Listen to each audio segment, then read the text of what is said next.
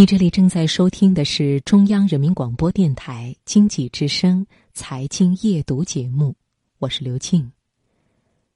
在另一个城市或是另一个国度，如果你一个人漫步街头，那么什么也不要想，让寂寞领路，就能感受到平常没有机会接触的另一个自己。今晚的读心灵为你送上张国立的文章。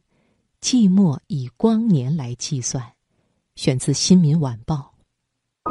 心灵不再孤单，因为你我分享。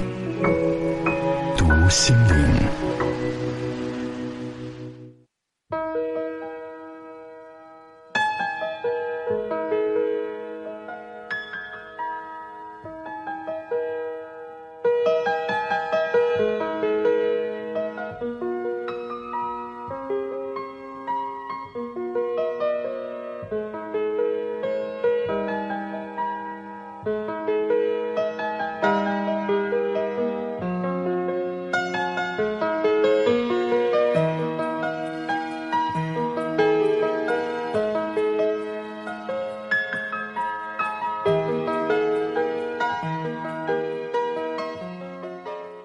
前阵子去里斯本旅行，住在圣乔治城堡下的阿法马山坡，小巷小弄，忙碌的二十八号电车载着殷切的旅人，车内人拍车外，车外人拍车子。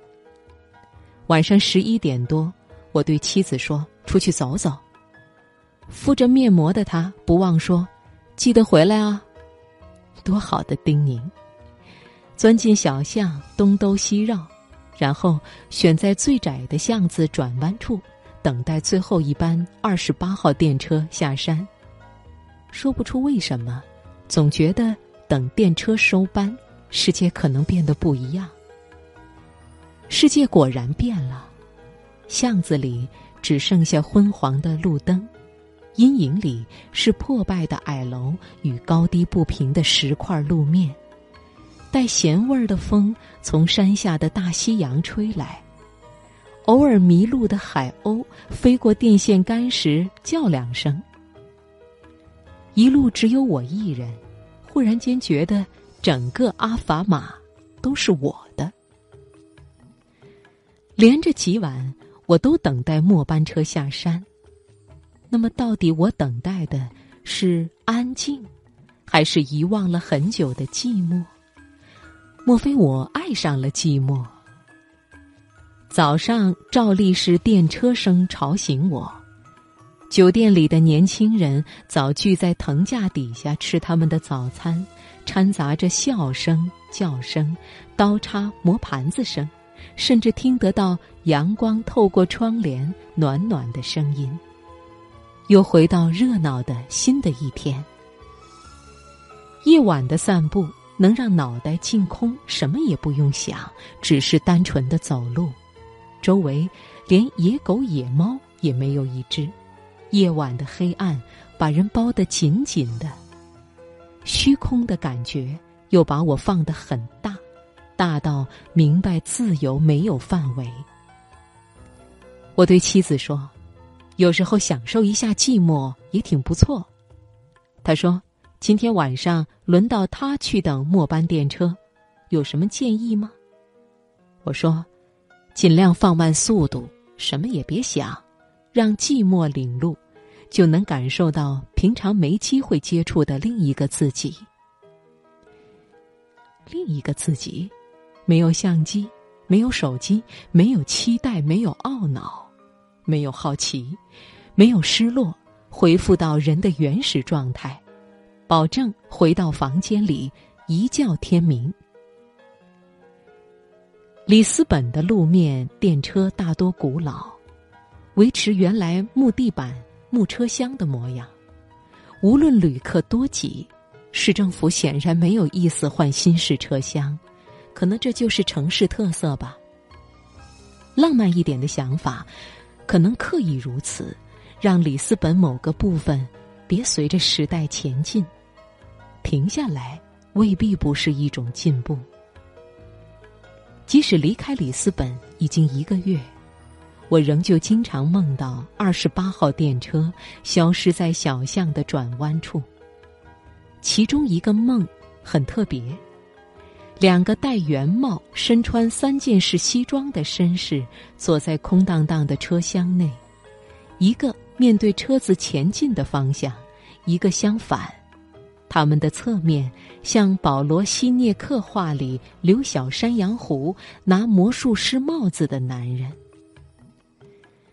试着解释这个梦，也许看前方的男人期待未知的前方旅途，往后看的男人则缅怀他曾经走过的路。寂寞会使人的心情从日常的忙碌的跳脱至空洞的却新鲜的领域。不过，我在台北也经常晚上散步。也曾走过无人的小巷，那却仅仅是走路而已。也许离开熟悉的地方，心情空出来的地方更大吧。一路往北，到了西班牙西北角的圣地亚哥，宏伟的教堂正在整修，正面被鹰架挡住，少了点气氛。没关系，我照样半夜散步。教堂前躺了不少人，倒不是流浪汉，很多是从比利牛斯山来的旅人，他们的终点站便是圣地亚哥，于是舍不得结束，便夜宿广场，抓住最后那点一个人才能享受到的寂寞。我也躺下，满天星斗，难怪圣地亚哥的全名是星光灿烂的圣地亚哥。看着密密麻麻的星星，其实每颗星星之间的距离都很远，以光年计算吧。究竟光年是什么？我懒得想，只要“光年”这两字足够深不可测，就可以了。大部分人不喜欢寂寞，觉得那是种悲伤、几近绝望。其实未必。偶尔的寂寞是面对自己，尤其是空的自己。塞太多东西了，就空一下吧。那天在圣地亚哥的广场，有个人跟我说话，是从德国来的年轻人。我们打了招呼之后，就没有再说话，直到我离开时，他开玩笑的问。如果从外太空看见地球上我们两人闪着光的烟头，会不会以为也是两颗星星？我直觉的回答，以为我们俩人其实相距几个光年。他没回话，我则夺回旅馆。寂寞是以光年来计算的，无论其实多遥远或多靠近，就像。寂寞和喧哗的距离一样。